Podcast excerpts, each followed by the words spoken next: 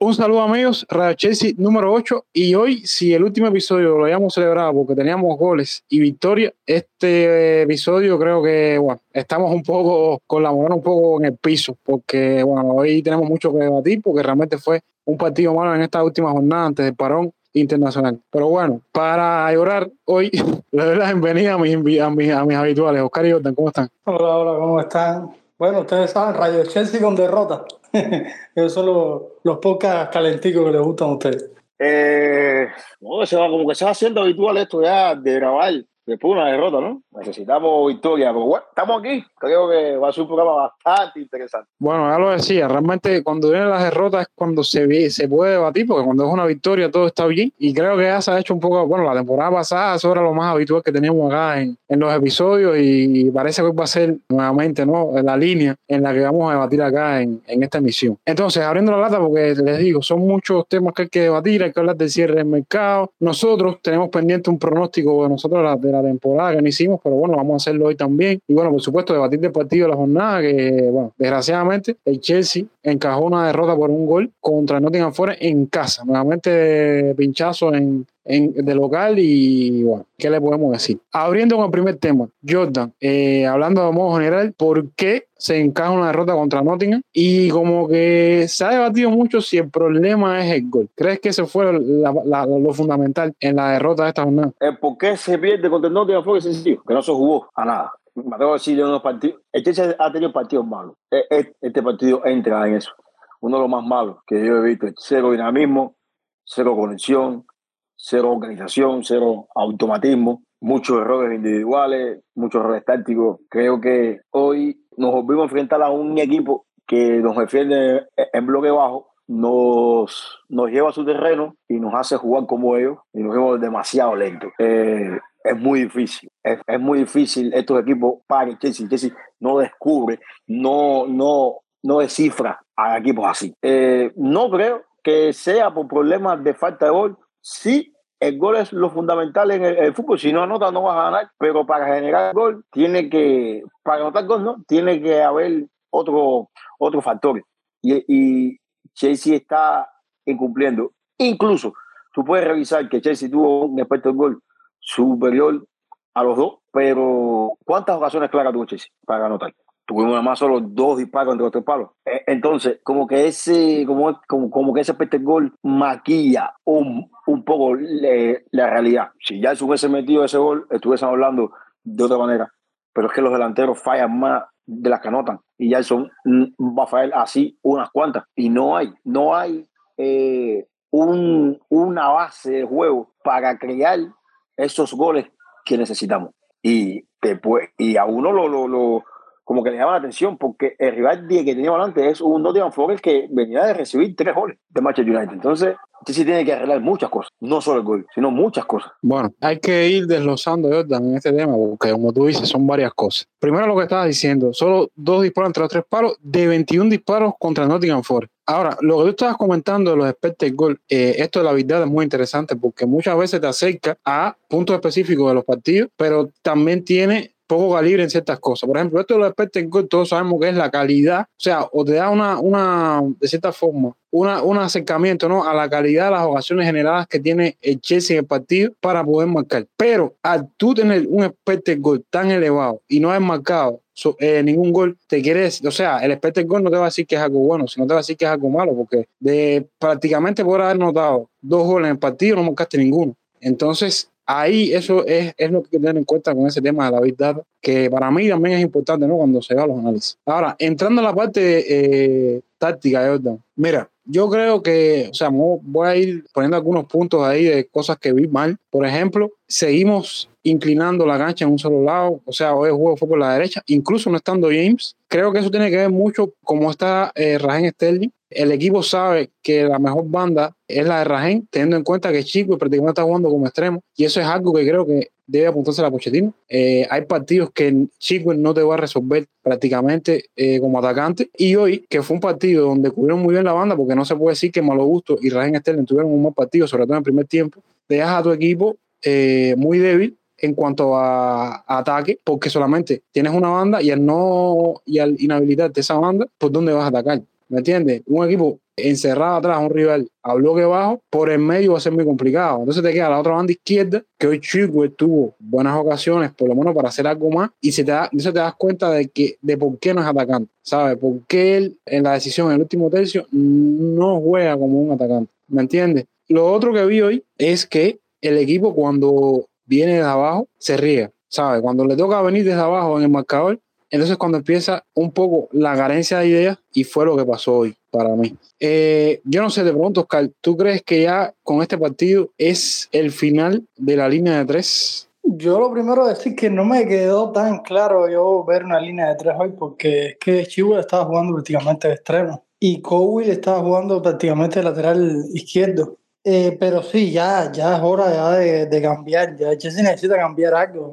Está bien que, que el equipo eh, domine el partido, lo que es la posición, pero, pero se necesita ya algo más. Si Chelsea está teniendo falta de gol y está dejando puntos, ya es hora, es hora de cambiar. Yo creo que sí va a cambiar porque ya llegaron jugadores. Llegó el caso de Copa eh, ya deben estar listos otros jugadores ya para, para después de la fecha FIFA. Y yo creo que ya ya por, por el tema de plantilla ya, ya debe verse otra cosa. Lo que hizo Oscar es bueno que la, que la gente lo sepa. Yo creo que hay una confusión, ¿no? Rápido, con esa, con esa. Incluso a, a, a Silva hoy, hoy, hace, hace, uno, hace, uno, hace unos minutos, hay una, hay una cuenta en Instagram que hace un comentario, no voy a decir el comentario porque es despectivo hacia, hacia, hacia, hacia Silva, pero la respuesta de Thiago Silva es si te das cuenta, si te das cuenta y estuviese viendo el partido, entenderás que estamos jugando con línea de cuatro.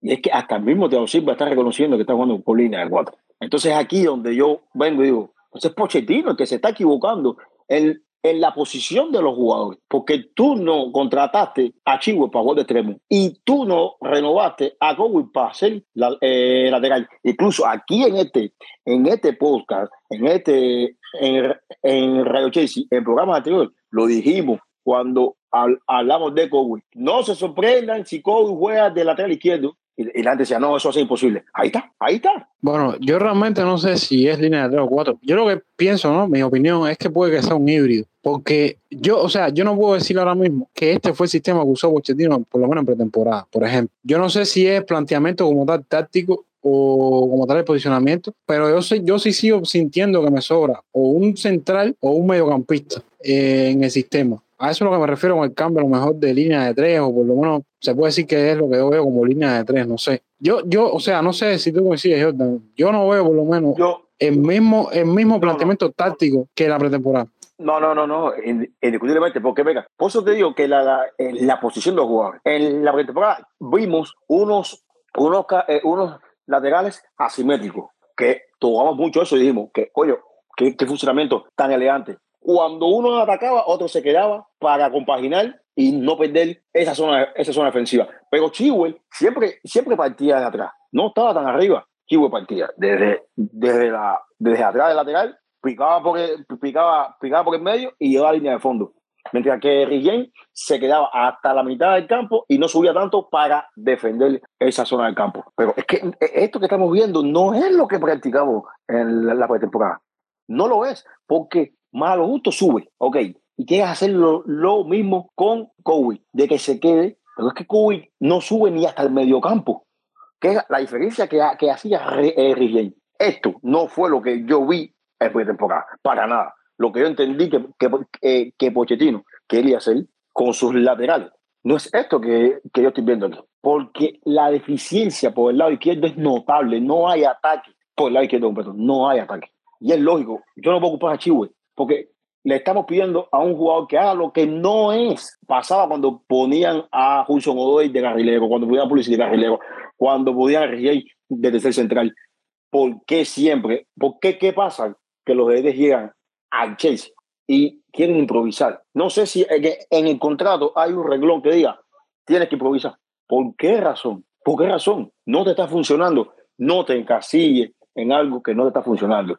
Si te funcionó algo en la pretemporada, ¿por qué no lo desarrollas aquí ahora? Bueno, yo no sé si eso, Jordan, o es que, que Conte entrenó al Chelsea y trajo la línea 3, o creo que se quedó dando vueltas, porque, a ver, eh, le estamos hablando aquí línea de tres para darle un sentido más a lo que estamos viendo, ¿no? que para mí es un híbrido, pero lo cierto es que, o sea, yo no sé por qué este sistema siempre es el, el que traen algunos, los últimos entrenadores como el resolutivo, ¿sabes? Incluso te digo más, Jordan, Ahora, ahora, pensando, en este partido no se vio, por ejemplo, a un Jackson tan asociativo. Se vio, pero no como los otros partidos, porque quizás la banda izquierda estaba un poco deficiente en ese sentido. También, claro, sin disminuir al rival. Eh, para mí, lo de Olaina y, bueno, en general, la línea general de, de Nottingham Forest creo que hizo un muy buen trabajo. Y bueno, inhabilitó la banda derecha, que era la, la banda más incisiva, por, por, lo menos en estos primeros partidos de, de, Chelsea. Oscar, te pregunto a ti, en este corto tiempo que llevamos ya eh, viendo a Pochettino y tal, ¿crees que podemos exigirle un mejor funcionamiento como tal al equipo? Pochettino out.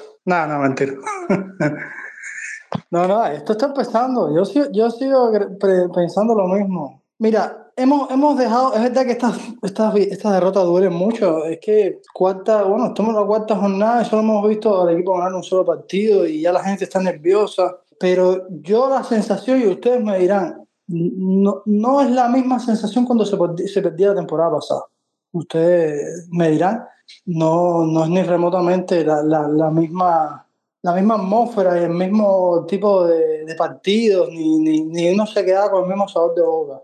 Yo les digo la verdad, yo el partido de hoy eh, siento que, que, que, se perdió eh, por, por, esas poquitas acciones que, que, que, se fallaron. Es que Nottingham Forest yo creo que tuvo una o dos claras si acaso en todo el partido. Nottingham Forest eh, a minuto 25 no, no había pasado a, a, a, campo rival, no, no había pasado. Entonces, eh, no siento que haya sido un partido tan desastroso, sino que en Nottingham tuvo una ocasión que no perdonó y el Chelsea perdona demasiado.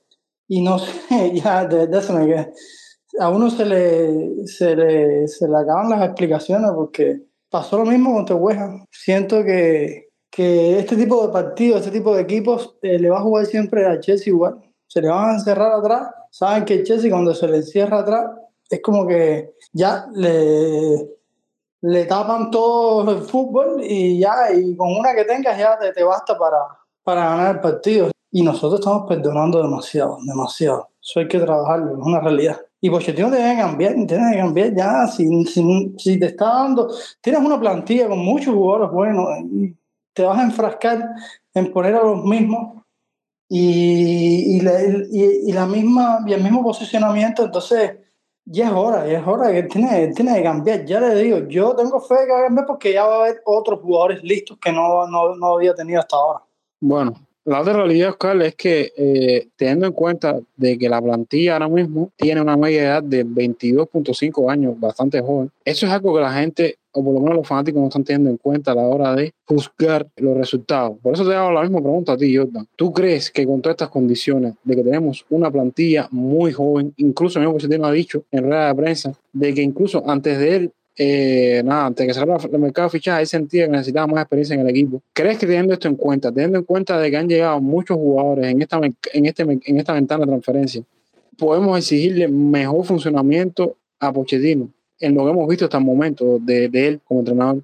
Sí, yo creo que Pochettino tiene la capacidad para hacer que el equipo funcione mejor. Mira, lo que dice Oscar también, ¿entiendes? El Nottingham Forest no tiene mejor equipo que tú, pero el Nottingham Forest sabe lo que juega y te va a hacer daño con ese estilo de juego. Es decir, no, hoy, hoy en día no sabemos a, a, eh, a, lo que juega. Yo siempre digo, ¿qué tienes que hacer? Contragolpear, jugar con posesiones largas, ser más vertical, ser más directo, ser rápido, ser lento. ¿Qué es lo que hace Chelsea? Hoy en día no sabemos todavía a lo que está a lo que quiere jugar, a lo que jugar Chelsea. ¿Cuál es la idea central? El tema de la juventud va a pesar. Eso va, eso va a pesar. Los jugadores jóvenes necesitan un desarrollo, necesitan un tiempo y más cuando muchos vienen de otras ligas para adaptarse a la liga e incluso adaptarse en, entre ellos eh, como equipo para, eh, para conocerse. Pero esto es una cosa, tenemos a Thiago Silva, tenemos a Chilwell, tenemos a Enzo que a pesar de ser joven sabe lo que es ser campeón mundial, tenemos a Sterling, hay, hay, hay experiencia. Ahora, ¿qué pasa? Es lo que yo digo, no es la experiencia que los, que los fanáticos quieren, no, no, los fanáticos no quieren experiencia. No, no, no confundamos. Los fanáticos quieren nombres, nombres. Los fanáticos quieren a Harry Kane, los fanáticos quieren a Lewandowski.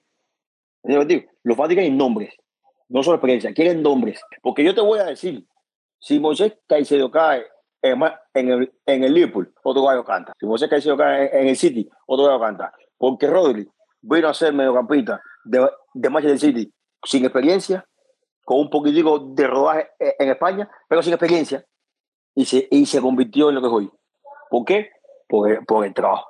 Entonces, sí, tú tienes que tú tienes que tener un balance en esa plantilla, pero es que lo hay, para mí lo hay, porque ahí el mundo es, es joven. Incluso hay jóvenes que saben lo, lo que es jugar un mundial, saben lo que es jugar Champions y son titulares indiscutibles en sus equipos, indiscutibles en sus equipos y tienen recorrido en Europa, porque Disasi tiene caminado bastante, bastante en Europa. Por ejemplo, Disasi no es un jugador inexperto, quizás no tenga la experiencia de Thiago Silva, pero no es un niño como, como, como Kobe, por ejemplo. Entonces, como que yo no, no creo que los fanáticos busquen experiencia, buscan nombres. Por si no, sí, él habló de la experiencia, pero vos, a ti en el Tottenham, es un equipo parecido a este, y tú lo trabajas. Y tú aceptaste llegar aquí y tú sabías lo que tienes que enfrentar. So, ahora te toca a ti trabajar. Es lo, que está mencionando Oscar. Esto lleva trabajo, man. Porque aparte de que es un nuevo equipo, son nuevos jugadores, se adaptan a la liga, son jóvenes, eh, muchos. Ahora te, te toca a ti. Da pasar tú, mano. Porque estamos claros. El rumbo que la directiva estaba cogiendo del año pasado, fichar jugadores jóvenes. Eso está claro. Entonces, ahora tú como, tú como entrenador te toca pulir. ¿Te toca pulir? Bueno, eh, ya ese tema que, dijo, que dijiste de la directiva estaremos hablando ya, estamos más adelante.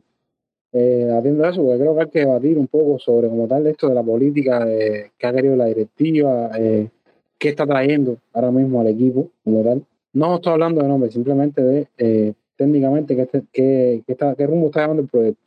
Eh, esto parece una reiteración porque creo que hemos hecho indistintamente varios, varios episodios donde tocamos algo con la directiva, pero bueno, eh, es necesario. Ya para cerrar el partido, señores, te pregunto, eh, Oscar, ¿para qué podría servir este parón internacional teniendo en cuenta de que, bueno, muchos jugadores de Chelsea son convocados por selecciones, como dijo Jordan, y bueno, ¿qué podría a lo mejor Pochettino trabajar en este periodo de inactividad? Mm, bueno, es lógico que ahora es un tiempo para recapacitar, va a haber un tiempo para recapacitar, para los jugadores eh, se terminen de poner en forma, porque hay jugadores que ya están listos, de, todo, de, la larga lista de lesionados, algunos jugadores que ya están prácticamente recuperados y ya se habla de que podrían estar listos para, para después de este parón de estas dos semanas. Ya les digo, eh, este parón sirve para eh, aclarar, para trabajar, para recapacitar, para desesperarnos a nosotros los, fanáticos. Pero yo espero que sea más bien para recuperar, recuperar el estado físico de, muchos jugadores. Ganar tiempo con eso y rezar porque no se lesione más ninguno ahora de los que van a ir convocados, porque para cómo Chelsea siempre mm, tiene muchos jugadores que van con, convocados por, sus selecciones, es decir, que tampoco es que, que Pochettino va a tener la plantilla completa para trabajar en estas dos semanas, es decir, va a tener algunos jugadores. Bueno, la buena noticia, Oscar, es que por lo menos el mejor jugador que para mí en este momento está en la plantilla, que es Raheem Sterling, no fue convocado, fue un tema de debate eh, entre semanas, ¿no? Fíjate, si convoca, que ya convoca a todo el mundo, Oscar, que para lo justo, que no había ido a ningún lado, está convocado para, para su 21 no, y este el caso de los jugadores sudamericanos que tienen que, que brincar el charco para cómo. Porque le haría falta a Caicedo un tiempito ahí en Coban y tampoco ya va directo ya también con su selección. No, y el caso de Go y su primera convocatoria con la, con la selección de mayores. Y bueno, el del caso de Marcen también fue convocado incluso, sin casi igual. Lo pego, lo que te digo, Marcen tampoco era un jugador que se convocaba. E incluso tengo una duda. ¿El portero está convocado? No sé, no, no he visto la convocatoria de Serbia. buscar la lista, él sí ha ido convocado. Yo sé que anteriormente sí ha ido convocado. Pero, pero pocas veces, solamente ha ido dos. Me imagino también por la juventud, ¿no? Y, y, y Robert Sánchez, no, Robert Sánchez se había caído de la convocatoria. Lo que, no, yo no quería ver lo de las elecciones, pero no me sorprendería que Petrovic sea, sea, sea convocado. Me, a mí me gustaría que no, se, que no sea convocado y se quede, porque no sé por qué. Yo, yo quiero ver una titularidad de ese, de ese muchacho. La realidad es que, no creo debatir mucho sobre eso, la realidad es que ahora, ahora mismo Robert Sánchez todo lo que le, le disparen es gol. Está generando. Sí. Sí, sí, sí, sí. Y para mí, o sea, es entendible porque él tuvo un periodo de inactividad prolongada, lo dijimos aquí con el Brighton. Pero yo les digo, eh, oye, hay partidos también se ganan así, con un atajadón, en un momento clave. No, pero- Y le levanta el ánimo a los jugadores. Jordan Pickford salvó a de- a Tottenham, al, Everton de, de una derrota. Pero es lo, digo, es lo que hizo que está dando dudas y sería bueno que ninguno de los dos fuera a la selección y que, lo, y que Pochettino, con lo que se quede, le ponga buena vista a, los- a los porteros porque aparte que, que genera dudas por la inactividad también el, la difusión del equipo no ayuda. Entonces quiero ver a Petrovic en otro, ¿cómo decirte? En otro ambiente de que esté eh, dos semanas ahí y Pochettino viéndolos. Porque te digo, ahora mismo no veo una titularidad fija en, la, en la de Chelsea. Para mí, José Sánchez no, lo, no tiene el puesto ganado 100%, 100% para mí. Bueno, estoy de acuerdo contigo. Pero es lo que le digo, incluso han habido jugadores que han sido convocados hasta por divisiones, o sea, divisiones inferiores, ¿no? De las selecciones. Por ejemplo, el caso de Palmer y Maduegue, que por ejemplo, Cole Palmer hoy, hoy se utilizó en el partido y tú te notas que todavía no engrana. Incluso una, una acción muy interesante en el segundo tiempo que él armó con Sterling, que por supuesto es lógico porque ellos compartieron vestuario. Entonces son ese tipo de cosas que cuando tú te pones a ver como tal la juventud de la plantilla y lo nueva que ha sido todo, tú te das cuenta que indiscutiblemente necesitas tiempo para que eso engrane, porque hay cosas ahí que eh, hay que trabajar y, y espero que así sea. Mira, Eso- yo no sé ustedes, rápidamente, yo no sé ustedes si esta sensación le, le, le- le dio a usted, pero es la misma sensación que a mí me da cuando un fichaje llega de, de otro lado. Ese muchacho, a pesar de la juventud, se ve del trabajo que viene. Los movimientos, la manera de moverse, la manera de conducir el balón, la manera de colocarse, de asociarse, se ve del equipo que viene y por quién estaba entrenado. Eso me pasa con cada fichaje que llega, que llega el Chelsea. Me pasó con Joao, me pasó con eh, cuando llegó Sterling, que tú ves de dónde vienen y tú ves el, el trabajo. A diferencia de los jugadores que salen del Chelsea, que tú ves que llegan muertos a los equipos. No, coincido, incluso te digo, es lo que tú dices, hoy con Palmer se vio un, el, tipo, el, el típico rol que le gusta cualquiera de sus jugadores, toque rápido y mueve, toque rápido y mueve, que te digo, eso genera muchos espacios. Incluso para mí mostró cosas interesantes, una de esas fue esa pasión que generó ahí con Sterling. Por ejemplo, Madueque ya se ha vuelto un jugador que abusa demasiado de- del encaramiento, o sea, todo lo que intentas encar, encar, encar, es normal porque al final tiene tanta competencia en la posición que ahora mismo no es ni titular, entonces lo, lo normal es que un jugador joven como él, cuando entre, quiera ser protagonista. Y ese es el tipo de cosas que yo hablo de la juventud, ¿me entiendes? Y eso, esa lucha ahí de todo ese talento va a ser una, creo, una asignatura que el va a tener que ir resolviendo y, y para eso necesita tiempo, ¿sabes? Para por lo menos encontrar el 11 titular en ese aspecto. Bueno, entonces, continuando, señora, porque bueno, esto fue solamente el final de el, el fútbol ah, momentáneamente por la segunda selección. Nos toca hablar, por supuesto, del cierre del mercado de verano, señores. Un mercado de verano bastante convulso, bastante movido para el Chelsea. Y me hace preguntar primero, creo que la pregunta más importante, eh, creo que es la opinión de cada uno. Vamos a empezar por ti, Oscar. ¿Qué nota le das a este mercado de transferencia? Y para ti, ¿se trajo todo lo que hacía falta? A ver, para mí, es que a ver, no, no quiero que la gente eh, se fije en los resultados, los resultados y más el de hoy. Para mí sí hubo un buen mercado porque eh, se trajo posiciones, eh, jugadores en todas las posiciones, eh, se gastó bastante dinero, se trajo jugadores top, como el caso de Moisés Caicedo, jugador top de Premier League, jugadores jóvenes con muy buena proyección de otras ligas, como el caso de Malo Gusto, mismo Yalson, jugadores interesantes como el caso de Cole Palmer, es decir, eh, se conformó una plantilla bastante, bastante completa. Ojo, hay que, hay, que, hay que pensar que hay jugadores lesionados, sí, sí, porque también uno a veces dice, coño, pero falta, pero, pero si nos podemos analizar los jugadores que faltan porque están lesionados, se, eh, hay que recordar que en Kunku no ha jugado, por ejemplo, un jugador que está llamado a ser titularísimo. Entonces yo sí creo que se trajo todo porque se trajo jugadores en todas las posiciones. Evidentemente, si tú le preguntas a cada fanático, siempre lo que tienen los fanáticos que nunca llegan a estar conformes porque todo el mundo tiene sus nombres en particular que le gustan. Eso es una realidad. También hay que ver eh, los jugadores que quieran o no llegar a Chelsea. Es un año complicado que no van a estar en, en Europa, es una realidad que mm, ya, ya les digo, se trabaja jugadores con juventud porque saben que van a tener tiempo para, para trabajar y, y, a lo mejor para llegar a, a, a, ese nivel deportivo. Pero yo sí que yo sí considero que fue, más allá de los resultados, sí fue un buen mercado porque ya les digo, se trajo muchos jugadores jóvenes interesantes para, sobre todo para no fichar en mucho tiempo, una plantilla para no fichar en mucho tiempo porque hay muchísimos jugadores entre los que se fueron cedidos, los que están.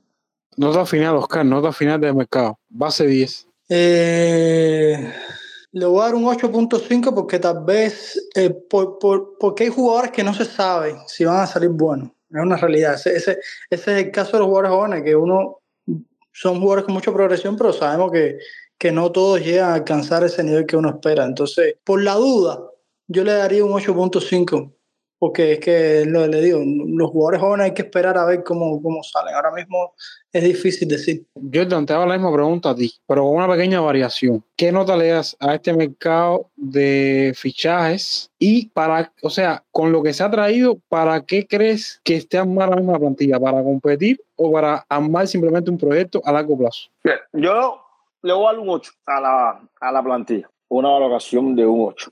Yo le voy a dar un 8 porque eh, no, es, no es perfecto. Para yo darle un 10, es que es, no, es imposible dar 10 en, sobre algo. Sobre algo imposible dar 10. Yo un 8 porque creo que si traímos, estoy de acuerdo con Oscar, que cubrimos muchas posiciones, traímos un, eh, traímos un mediocampista eh, que la gente quería que era el Chelsea, para acompañar a Enzo Fernández, incluso lo traímos otro mediocampista, otro mediocampista. Eh, creo que ahí es donde yo baja un poco mi, eh, mi valoración, porque hay fichajes que no entendí, como el mismo caso de Leslie, no entendí si tú ibas a ir a toda por Caicedo, porque ya, si tú traíste a Labia, ¿por qué Leslie? ¿Por qué Leslie? Porque, ok, Caicedo era tu principal objetivo. Traes, traes a Caicedo, ya tenías a Leslie, ¿por qué también ofertaste por Romeo Lavia. Sentí como que eh, si no lo hago yo, el Liverpool lo va a hacer y es mejor tenerlo yo que antes del Liverpool. Eso me pasó también con Kai Jave en su momento. Plan A, plan B y plan C. Es, exacto, exacto. Es como que todo. Voy a, yo, yo voy a tener el A, voy a tener el B y voy a, y voy a tener el C. Por si me pasa algo. Entonces, como que tú no querías que el Brighton tuviera a Leslie, como que el Liverpool que no tuviera Labia, por, porque el miedo. Es lo que pienso yo, ¿no? A, a, no es así, pero creo que hay, por ejemplo, ese fichaje, mañana me puede caer el, la boca. Y bueno, él tiene, eh, todos los fichajes tienen mi apoyo, pero como que no lo vi, no, para mí no era necesario si tenías a Leslie ahí. Pero, bueno, ellos decidieron ahí. Eh, entonces, ah, y lo otro es el tema de la portería. No es porque se trajo Robert Sánchez, ni porque se fue Kepa, sino en el, el momento que pasa todo el momento que pasa, como que amigo fanático, dije, eh, espérate un momento, aquí pasó algo. Entiendo, yo entiendo, y, y fui de los que yo eh, expliqué que por qué veía un 50-50. Un jugador que se puede revalorizar en el Madrid, donde están todos los ojos, y, y cualquier equipo en el verano puede venir a comprártelo. Incluso en el mismo, bueno, en enero no, porque está cedido hasta verano. Pero en verano alguien puede pagarte, ¿por qué sales de ese salario? También se ve un jugador que le traes competencia, le traes competencia y ya no tiene que seguir en eso. Y el otro 50 es este que estoy diciendo, que como que el, mo, el momento no es justo. Entonces, por eso voy a dar un, un 8 de 10 a la, al mercado. Y el tema de, de, de los jóvenes ya no, no tengo más, porque te digo, es un balance. Es un balance. Yo no veo a la plantilla eh, totalmente eh, eh, joven. Aunque los, aunque los números y le digan otra cosa, pero yo veo un equilibrio. Yo veo un equilibrio ahí. Pero sinceramente no veo un mercado desastroso, como muchas personas dicen. Hay mucho futuro, pero hay que trabajar. Ese equipo lleva trabajo, ya trabajo. Por eso mi evaluación es un 8. Bueno, voy a dar mi opinión. Antes de dar la opinión, voy a darle el balance total entre primero activos que tenemos ahora mismo en el equipo. Tenemos en total una plantilla de 28 jugadores para el primer equipo. Tenemos 3 porteros, 11 defensas, 6 mediocampos y 8 atacantes. Resumiendo el mercado como tal, se invirtió un total de 448.5 millones de libras y se generó en ventas, que es algo que no hemos comentado, un total de 295 millones de libras. Ese balance estaría alrededor de los 200 y pico solamente gastado. Eso es algo importante. Creo que para mí la clave de este mercado ha sido la cantidad de ventas que se ha hecho. O sea, se vino con la idea de hacer una revolución, de cambiar la plantilla y creo que se hizo, aunque todavía no hemos visto el resultado de eso, por supuesto, es muy temprano, pero sí se logró mayor, se, se, logró vender la mayor cantidad de jugadores que no contaban para este nuevo eh, proyecto. Como dije, un promedio de 25.5 años y sigamos a números generales, desde que Vogel y compañía están en la dirección de Chelsea, tenemos un total de invertido de 1.016 billones de libras con tan añadido y un total de 31 jugadores fichados eh, de forma permanente. Ahí están los números Ahora, yendo a este mercado, yo le voy a dar un 7, sobre todo por lo que dijo al final, hubo una serie de movimientos que no entendí. De, o sea, estoy de acuerdo totalmente con Jordan con lo que dijo con, con Leslie, y más allá de eso, con incluso jugadores que ya teníamos en el equipo, como Casadei, como Andrés Santos también me sucedido, al final se dieron los dos, y bueno, fuiste por, por, por Leslie y además fuiste por Labia. Ese, ese movimiento de Labia tampoco lo entendí. Creo que puede responder a lo que estaba comentando de Jordan y Oscar incluso no fue cualquier cantidad, fueron 50 millones que pagaste por Lavi.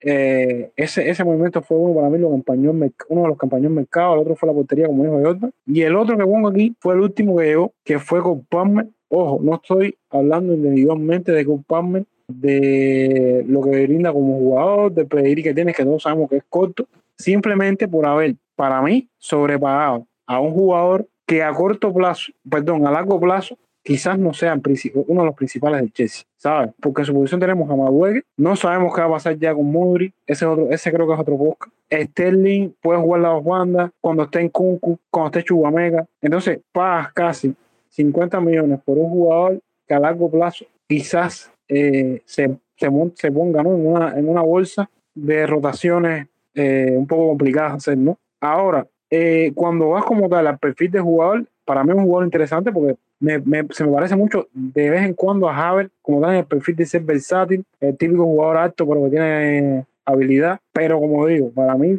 hubiese estado bien si hubiese llegado, no sé, en unos 35 millones, ¿sabes? Por ejemplo. Pero al final tuviste que, o sea, te dieron una primera oferta por esa, por esa cantidad y tuviste que, que nada, sobrepagar para mí al jugador. Y cuando vas a lo que costó, por ejemplo, Kudus, que era un, un objetivo, cuando vas eh, a lo que costó, lo que decía que era la primera opción de Chelsea, que era eh, Michael Olise, que por lo menos iba jugando en premio dos temporadas, realmente ahí no entendí muy bien qué quiso hacer la directiva. Así que, Oscar, ¿ibas a decir algo? No, te, iba a comentar, tema precio, con todos estos jugadores jóvenes, quitando el caso de Mudri, que sí fue extremadamente caro no es una realidad. Eh, es muy complicado decir si los vale o no, porque es que recién están empezando su carrera. Porque quién sabe si a lo mejor eh, es el, jugador eh, que marca los próximos siete años, no sé, o seis, cinco años. A lo mejor hasta nos parece barato. Y pasa mucho con muchos jóvenes, incluso jugadores sub-18, porque no mencionamos que ahora estamos hablando del tema de los fichajes, David Washington, jugador brasileño, 18 años, estuvo en el banco. Otro más, otro jugador más. Eh, se está invirtiendo demasiado dinero con jugadores jóvenes, que es evidente que no hay espacio para todos. Esa es la, esa, es la parte que me preocupa de esta dinámica de fichar jugadores jóvenes. Pero ahora les digo, el tema precio con estos jugadores jóvenes va a ser una incógnita. Yo lo que veo es que, por ejemplo, eh, Mira lo que pagó el PSG por, por Barcola, jugador francés que también el está interesado, al final termina pagando 45 millones. Sí, y si nos vamos por ahí a, ver los precios de, la, de, de Deadland Day, eh, 90 millones, el mismo Brendan Johnson, jugador que fichó el Tottenham, 55 millones, que un jugador que tal vez está un poco más, con más minutos en Premier League, pero a mí me resultó también caro. Entonces estamos viendo los, los, precios que se están manejando hoy en día, que, que, bueno, Chelsea siempre lidera eso, el, el tema de sobrepagar jugadores, pero, pero cuando analizas a otros equipos que también están pagando cantidades bastante sustanciosas por, jugadores. Y, y, en conclusión, que creo que los tres estamos de acuerdo, incluso nosotros no estamos, no estamos dando la nota, que es lo más interesante, en base a lo que falta en la plantilla, porque, o sea, señores, no podemos traer a todos los jugadores del mundo, es una realidad. ¿Yo te a comentar algo? Sí, sí, lo que, lo que quería decir era que ah, eh, sobre el tema que, está tocando Oscar, eh, que es que ahora mismo 50 millones son, es lo que antes uno podía decir 10 millones. Porque, porque ahora mismo cualquier jugador te, te cuesta esa cantidad de dinero. Pero es ahí donde yo creo que, que es lo que quiero pensando, que es donde la directiva no quiere ir más. Tenemos a estos jugadores por 6, 7 años. ¿Ok?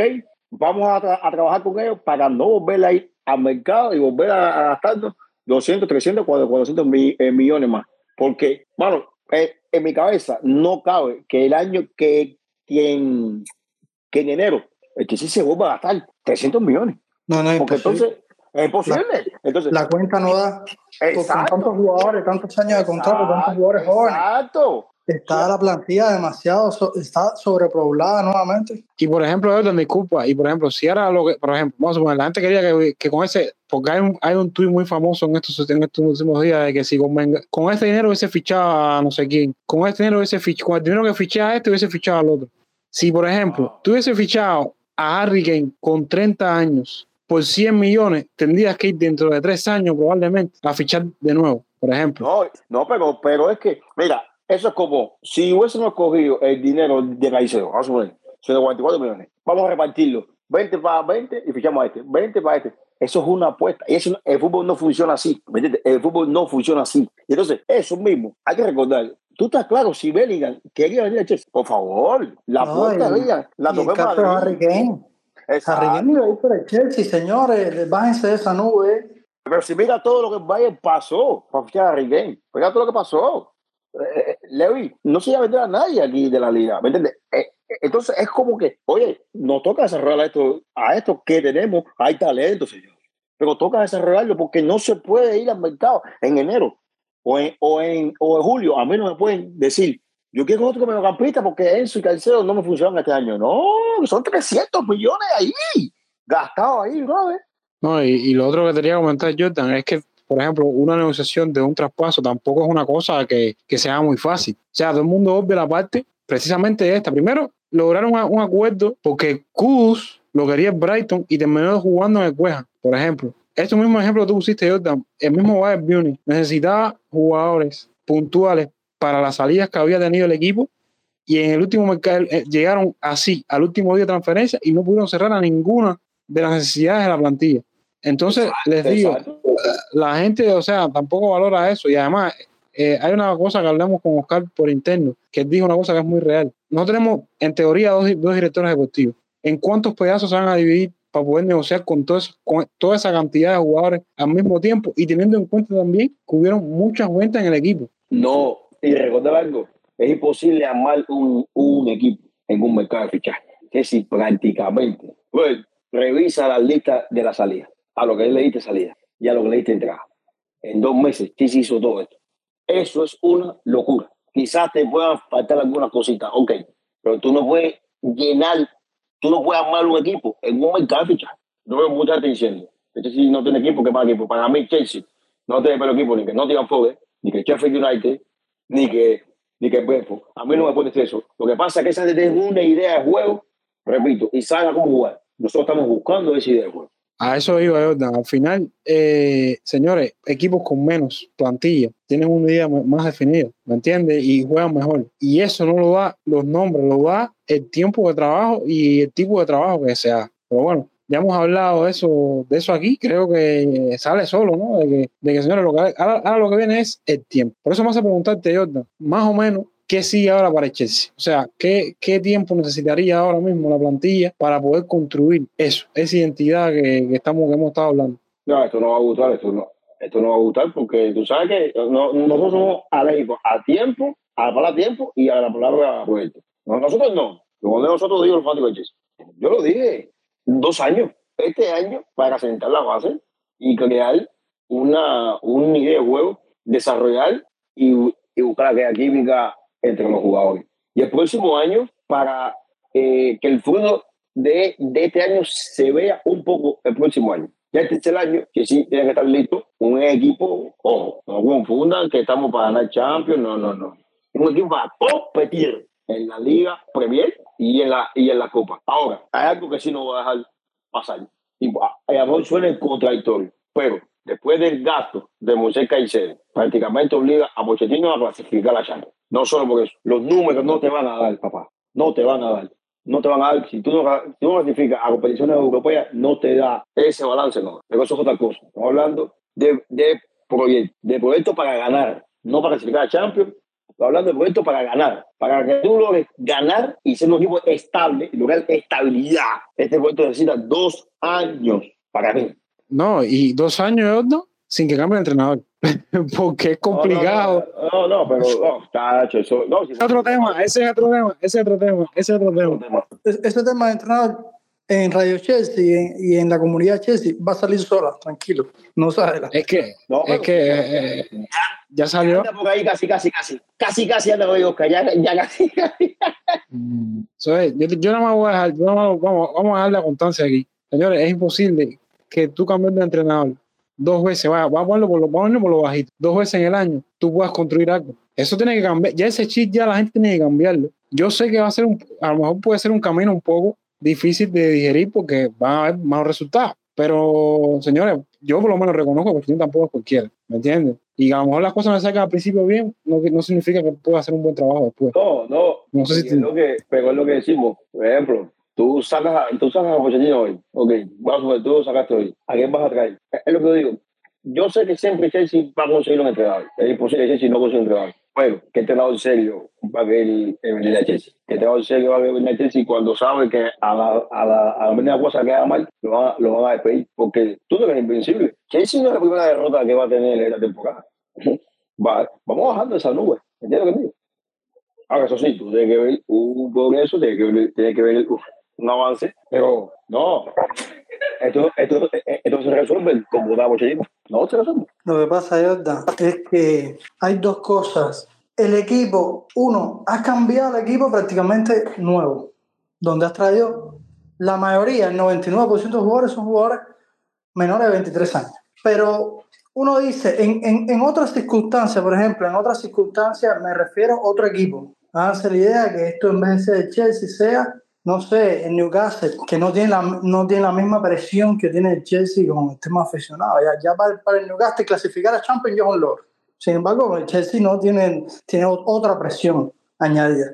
Entonces, o un equipo, Brighton, por ejemplo, Brighton es un ejemplo perfecto, donde es un equipo que ficha bien y eh, tiene cierta estabilidad y es un proyecto que va en ascenso. No, no, no, no esta temporada, si, si nos vamos para atrás, desde Potter, es un equipo que va en ascenso y como no tiene esa gran exigencia, no tiene esa presión. Pero un billón de dólares en tres mercados eh, lo cambia todo.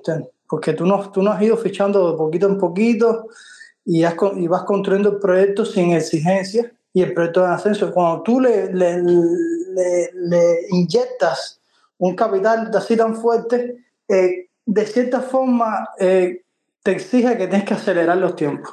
Y eso es una cosa, y, y es- y ahí está la, la contradicción que tú dices, Jordan, de que este, esto, esto en un año no se va, en un año va a ser difícil que este, este equipo tenga la competitividad de un top 3, pero al mismo tiempo tienes esa presión añadida de el dinero que tú invertiste, porque la crítica del día de hoy, ¿cuál ha sido? Invertiste un billón de dólares para perder contra, contra Nottingham Forest. Exactamente. No, y también puedes agregarle, Oscar, el nombre tuyo, porque tú te sigues llamando Chelsea, un equipo que lleva Ah. años. No eres un equipo de Arabia Saudita. Exactamente, exactamente. Entonces, como que te obliga también el nombre tuyo a eso. Y por eso que también uno puede entender a, a fanático que dice, yo quiero resultados ya, porque el Chelsea que mandó, ok, pero es que tienes que ver el momento que tienes de, de dónde vienes, de la temporada que viene, del cambio, del cambio que hiciste y lo que se, y lo, y de lo que se quiere, y, y de lo que se quiere lograr. El precio es algo que te puede, que tú miras y dices, diablo, eh, después de un billón, yo no puedo quedarme fuera, fuera, fuera de Champions. Yo, yo voy a quedar en el 12. Es verdad, pero no significa que tú gastaste un billón, un billón, y tú estés listo para ganar la, eh, la Premier League. No, no, no es así. No, y ahora ustedes dicen eso, señores, porque a dos también hay que añadirle lo que tú estás trayendo, que son jóvenes, que hemos hablado aquí que necesitan tiempo. Por eso yo te, yo te pregunto a ti, ¿para ti ha estado bien invertir tanto en tantos jóvenes entonces? Sí, Sí, yo, yo, a ver, este es el comentario más criticado en el mundo, pero eh, creo que, que sí, porque ya lo he comentado ahorita cuando Oscar hablaba de los jóvenes, creo que no se puede ir al mercado todos los años a gastarte plata. Eso, esos equipos tienen dinero. Eso, esos equipos, el dinero que generan, uno ni se lo imagina. Uno, uno se lo imagina. Pero estamos viendo que cualquier jugador random te lo quieren vender en 50 millones. Y cada jugador que, que tú preguntes te va a vender caro porque ven que gastaste y gastas y tienes dinero y no te van a regalar a los jugadores. So, está bien invertido, pensando a, a, futuro, de que voy a coger por lo menos 3, 4 años sin fichar en grande, quizás dándole algunos retoques. Y también, si esos jugadores jóvenes, recuerda que todo el mundo no va a jugar para la primera plantilla, como dice Oca. Yo no creo que todos sean parte de la primera plantilla. Hay, hay negocios detrás con muchos jóvenes que serán vendidos. Ahí está el ejemplo de Manchester City que haga vender a dos de sus máximas estrellas, uno al Ajax y otro al Chelsea. Eso es un, eso es un negocio. Y como negocio, forma parte de, de eso. Tú, hay jóvenes con talento que tú ves que van a parte de la plantilla. El tema Moisés Caicedo, este tema de eso, que es una inversión, este tema Malo Gusto, este tema, este tema de, de Jason. Que no está caro, son 35 millones. Hoy no cuesta a nadie. Hoy todo el mundo cuesta 50 para arriba, porque yo a la gente pago mucho por Jason. Jason costó 35 millones. Eh, Jordan, quitando, quitando. A ver, vamos, vamos a separar los mercados. Quitando la, los dos primeras, las dos primeras ventanas, yendo a esta ventana de fichaje. Si tú quitas no, el fichaje, si tú quitas el fichaje de Caicedo, que fue de, de ciento y pico de libras, te quedas prácticamente invertido en el mercado ciento y algo, ciento y algo con los precios de los jugadores que llegaron. Eh, el que más caro costó fue Palmer, por ejemplo. Eh, y, y si tienes en cuenta, y si tienes en cuenta las ventas, te da la cuenta. Lo que pasa es que tuviste, para llevarte a quizás el mejor prospecto en posición de la Premier, por lo menos, eh, tuviste que eh, invertir mucho dinero, no fue el caso de, no, de. Caicedo. No, es que Caicedo no debe costar tres pesos, eso lo damos claro, y menos, y menos, y menos en Brighton no necesita dinero, en Brighton no necesita dinero. En Brighton no tiene dinero para el Chelsea, pero no, pero no un club pobre. Señores, mira lo que hizo el, el Fulham con el Bayern. Hasta que no consiga un sustituto, Palilla no se va. Con 70 millones que están pagando por Palilla. El Fulham no necesita dinero. Los equipos de la Premier generan mucho dinero, son ricos. No necesitan dinero. Lo que pasa es que si hay equipos que siempre van a ser vendedores más que, más que compradores, como el tema de Brighton. ¿Me entiendes? Que sus estrellas las van a vender, pero no por tema de dinero. No es por tema de, de dinero nada más. Es porque saben que los jugadores quieren dar un siguiente paso. porque No sé, quizás mañana el Brighton se vuelve un equipo del Big C y compite en Europa. Pero ahora, ahora mismo no lo es. Entonces, no se gastó. Ay, por Dios, que no se gastó. Es que tú, más allá de Caicedo, ¿por qué más tú te volviste loco? No hay un poco por Palmer, un poco, un poco por Palmer, pero bueno, Ajá. es una locura eso de. Pero, de, ah. pero como dice Oscar, viendo los precios, viendo los precios que se manejan en el mercado, Bancora costó 50 millones. ¿Entiendes? ¿Sabes lo que, sabes lo que te, ¿Tú sabes lo que te digo? Oye, tú trajiste un portero de la MLS, de, el mejor portero de la MLS, seleccionador, eh, que no lo hemos visto. ¿Tú te imaginas que ese portero saca bueno? ¿En dónde tú te metes como fanático? Yo lo, yo lo que creo es que hay, hay varias cosas. Uno, creo que Chelsea está aplicando la fórmula que, que hizo en Madrid con, el, con Vinicio y con Rodrigo, pero a una, a una escala mayor. Sí, eh, comprando bastante, pero yo, yo sé que, que, que, ellos deben, que ellos deben saber que no, no, hay, no hay cama para tanta gente. Sí, es difícil pensar que todos van a, a triunfar, todos van a tener un nivel. Hay muchos, no van a llegar. Ahora, de 15, sí, deben salir por lo menos 5 buenos. Es lo que yo pienso, pero te digo, es imposible porque hay demasiados extremos jóvenes, demasiados mediocampistas jóvenes, eh, porteros, porque no olvidemos que Slonina está también ahí. Entonces, eh, son. Exacto. Se está fichando para, para, para, años, para, para, tener, para tener un fondo, un fondo armario grande y, y, y para muchos años, es lo que yo pienso. No, y para hacer caja igual. Porque hay gente que dice, pero ¿para qué ficha? Por ejemplo, ¿para qué ficha? No, no, no, está claro, está claro. Si no, esto por ejemplo, no, ¿para qué ficha Lolina si, si no va a jugar en el primer equipo? Señor, usted no sabe si Lolina se fichó para desarrollarlo y un futuro venderlo. El Lonina creo que costó, si no recuerdo, 10 millones. Con, el Lonina ahora mismo, tú lo vendes ahora mismo y ya te vale más de 10 millones. Exacto, ya ganaste, ya ganaste, hermano, ya ganaste ahí. Ahí es donde yo quiero que la gente entienda que no todo el mundo hay para primer equipo. No, ¿por qué estamos fichando a, a brasileños? Señores, recuerda que tiene que hacer un multiclub y necesita jugadores para eso, para no solo es para el primer equipo. Oye, yo te una cosa, los primer equipo, los fichajes para el primer equipo, aquí sabemos quiénes son. Los demás es ver cómo se lo ganan. Se sabe que Moisés Caicedo es para el primer equipo. Se sabe que Casadei no está no es un fichaje para el primer equipo. No por la calidad, porque se jugador, sino porque no solamente están, están viendo el primer equipo. O sea, Casadei, ahora mismo Casadei, si él es el City se queda con él, tiene que darte 40, 50 millones. Ya le ganaste 30 millones por, por arriba. Digo, no es una ganancia, es una ganancia. No se puede molestar por eso. Bueno, yo les digo, sigo viendo al final este tema de la gestión por ahora como una innovación a gran escala, como dijo Oscar. Porque, señores, o sea, si tú, si tú te vas a ver, a darle un poco de sentido a la, a la política de, de gestión del equipo, tú te das cuenta que ellos han cogido un pedacito de cada, de cada proyecto deportivo. Han cogido un pedacito de, como dijo Oscar, de esto de Real Madrid, de traer a jugadores que de otras de otros continentes y a lo mejor convertirlo en estrella. Ha cogido un pedacito de los multiclubes, porque bueno, ya tenemos parte de, de, las acciones de otros clubes para poder desarrollar eh, jugadores. Eh, ha cogido y ha cogido, por ejemplo, un pedacito de otro multiclub como es el City, de vender a estrellas a un precio elevado, por ejemplo, a largo plazo. Entonces, al final es un mix, ¿no? De, de todo esto. No, iba a decir que, que si hay fanáticos disgustados porque el club ficha muchos jugadores jóvenes, señor, yo estaría molestado si no fichan a nadie. Miren clubes que son un desastre y una de las razones porque eh, del declive es porque dejan de fichar jugadores o porque ya no, no pueden fichar jugadores. Mientras Jesse pueda fichar jugadores, todo está bien. No, no, no hay que preocuparse, la verdad. Es, es mi opinión. Eh, no, no, estoy de acuerdo contigo, eh, Oscar. Entonces, señores, vamos a intentar hacer un pequeño resumen de todo esto que hablamos de, de los pros y contras que tienen, ¿no? Fichar a tantos jóvenes por tanto, ¿no? En pros podemos decir que a largo plazo puedes ingresar una cantidad de dinero mayor a la, a la por la cual tuviste al jugador. Puedes tener una estrella a largo plazo y tú te anticipaste a otros competidores o a otros grandes clubes. Y lo que dijo Jordan, que para mí es lo más importante, te quieras tener que fichar en todas las ventanas.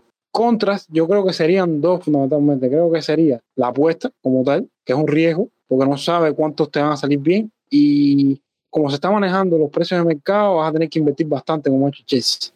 Creo que esa es la principal contra. Y lo otro, la otra cosa que tienen en contra es el tiempo que hay que darle entonces a, a, a tantos jóvenes, ¿no? Y ahí yo quiero decir una contra también que se nos, se nos olvida. Es que, es que en, en esa lista de jóvenes hay algunos por los que tú sí pagaste bastante dinero. Porque no todos han salido baratos. Me refiero a que, que si ofreciste una cantidad que es difícil que vas a recuperarla. Es decir, el, el, el fichaje de Mudri se entiende solamente desde lo deportivo, no desde... Y político quizás, pero bueno, son otros temas. Bueno, son otros temas más complicados. pero, sí, claro, eh, Caicedo también fue una apuesta económicamente muy fuerte, pero demasiado. Y por también, eso, incluso Labia, Labia no fue un fichaje barato tampoco. Entonces, eso, eso, eso no, no se entiende solamente como una apuesta puramente futbolística deportiva. Por eso te digo que, que, que el tema de que el tema, el tema de Caicedo, la inversión de Caicedo y, la, y de la inversión de, de Elson Fernández también, ¿por qué no? Y de Romero Labia, es para que la Fabián no pida medio campo en 5 o 6 años. ¿Por qué? Había, Porque, había que traer uno y dejaron dos. Y trajeron dos. y tienes otro y tienes dos más por ahí cedido. Entonces, ¿qué mediocampista tú, va, tú me vas a pedir a mí? ¿Qué me, como Pochettino se paga le dice a tu boli, tráeme otro mediocampista. No puedo decir, no, macho. Claro, te trae a Enzo y te trae a Caicedo y te traje a Labia ahí por si se rompe un pie de alguien. Ojo. Bueno, señores, nada, entonces sería para, para resumir. Yo creo que todavía está por verse si esto va a resultar, señores. También ha pasado un año y pico desde todo esto. No es para estar conforme, por supuesto, pero al final la clave sigue siendo la misma. Hay que ver si el tiempo, eh, o sea, a ver cómo se desenvuelve, porque realmente nada más llevamos cinco jornadas, ¿no? Cinco jornadas de liga. Entonces, lo, lo, que, lo que viene este año, que esperemos que no sea igual que el otro, Cuatro, creo cuatro, que todavía. cuatro. Ah, la cuarta. Bueno, menos todavía. Está por verse entonces eh, en cuanto a, a eso. Entonces, eso sí, mira. eso sí, quizás no esperen fichaje y me caen viendo, lo más probable. Mira, no es conformidad. Aquí no, nosotros estamos conformes con la derrota, porque si la gente todo el mundo dice, ah, ustedes no estamos conformes. Nosotros estamos tratando de analizar todo el plano general en base a, de a una derrota, lo negativo y lo, y lo positivo, porque también se, hay, hay cosas positivas que uno tiene que sacar. Entonces, es, lo que hacemos aquí siempre en el Radio Chelsea. Nos caracterizamos por eso. Analizar con el todo el plano general del equipo, no solo se perdió porque fulano hizo un error y, y no sirve. No, no, no, no. Analizar eh, eh, eh, generalmente cómo debe mejorar el Chelsea, en dónde tiene que mejorar, qué le hace Pochettino. Los aquí se, aquí se jala todo el mundo y aquí se da palo a jugadores, se dado palo a, a- a entrenadores. La directiva con nosotros no la ha tenido fácil y todavía no la tiene fácil. So, aquí en Radio analizamos todo, no es conformidad. Bueno, eh, ya ahí está el mensaje final, eh, Jordan. Esperemos que la próxima que volvamos a hablar de esto es precisamente para estar debatiendo sobre lo positivo que trayendo. Esperemos. Entonces, señores, para cerrar el episodio eh, y no alargarlo más, eh, esto es algo que deberíamos haber hecho ah, con anterioridad. eh, decidimos hacerlo cuando cerrar el mercado, creo que no fue la mejor decisión, pero bueno, vamos a hacerlo igual porque creo que es nuestra forma ¿no? de interactuar o por lo menos dar nuestra opinión pública de lo que esperamos para la temporada. Y son los pronósticos como tal generales de la temporada. Entonces, a modo rápido, voy a empezar por ti, Oscar. Pronóstico de esta temporada para, para las copas y la liga. Muy, muy condicionado por los partidos estos, realmente. Yo creo que la liga, eh, tengo fe que nos vamos a clasificar a Champions. Voy a poner que quedamos en cuarto. Vamos a, hacer un sprint ahí y eh, confío que otros equipos que están delante eh, se caigan. Vamos a ver cómo nos va el desastroso diciembre, que históricamente nos golpea, pero bueno, ya no, ya estamos golpeados ya empezando. Pero bueno, con mucha fe, voy a poner que quedamos en cuarto. Las copas, no creo que ganemos ninguna copa. Voy a poner que vamos a llegar en semis, vamos a caminar ahí a semis, pero no veo el equipo campeón de copa, la verdad. Ya, porque realmente no hay competición europea, son esas tres nada más. Jordan. Eh, vamos a verificar a Champions. Estamos acá en cuarto. Y aquí voy a ir en contra de, de, de amigo Oscar. Vamos a dar la carnaval. Y nos vamos de temprano, nos, nos vamos tempranito. ¡Vamos! Bueno, yo voy a hacer un mix. Eh, para mí, si clasificamos eh, a Champions, cuarto igual, no puedo explicar más, por lo menos ahora. Y en la Copa, yo creo que nos vamos a ir temprano, en la Carabao. Eh, ahora mismo, como está el equipo todavía sin armas, aunque, le- aunque ahora nos toque Brighton y le ganamos en pretemporada, no es lo mismo ya para mí. Y ahora mismo, como, como yo veo al equipo, yo creo que, que nos vamos a ir en esta ronda. Y bueno, en, en Copa FA sí, yo creo que por lo menos vamos a llegar a la final. Así que por ahí está mi pronóstico con respecto a las competiciones.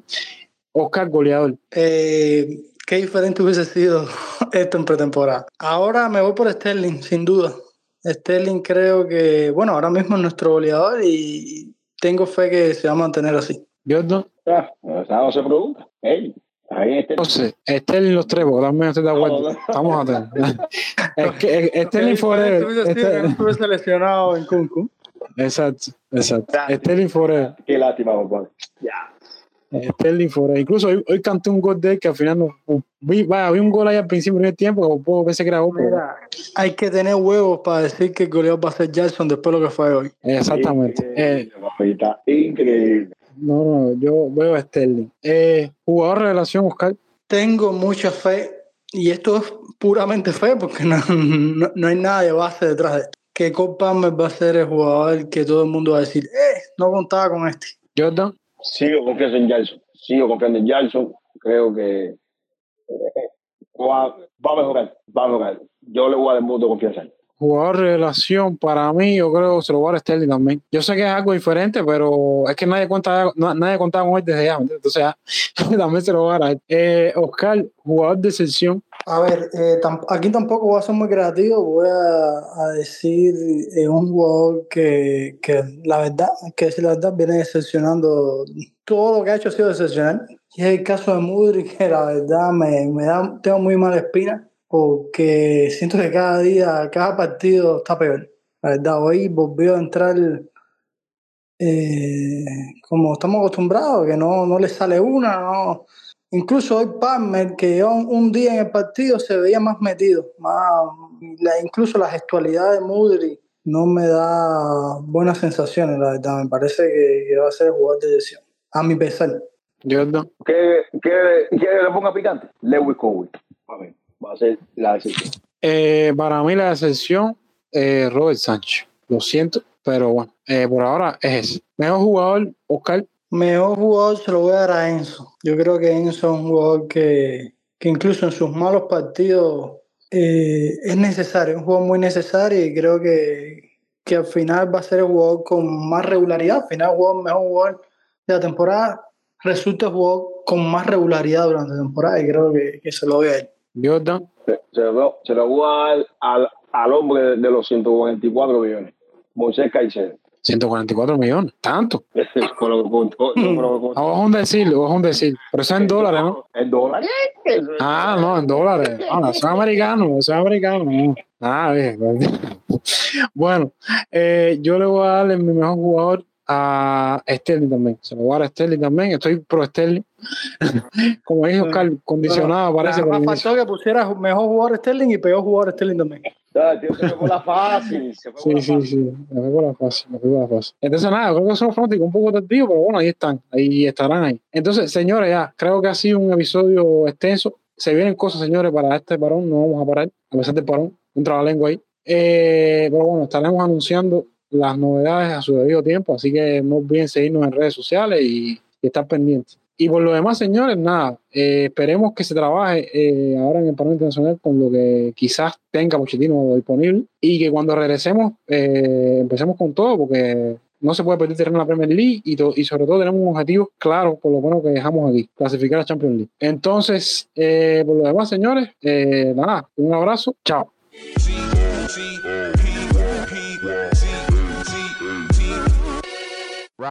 Roger that.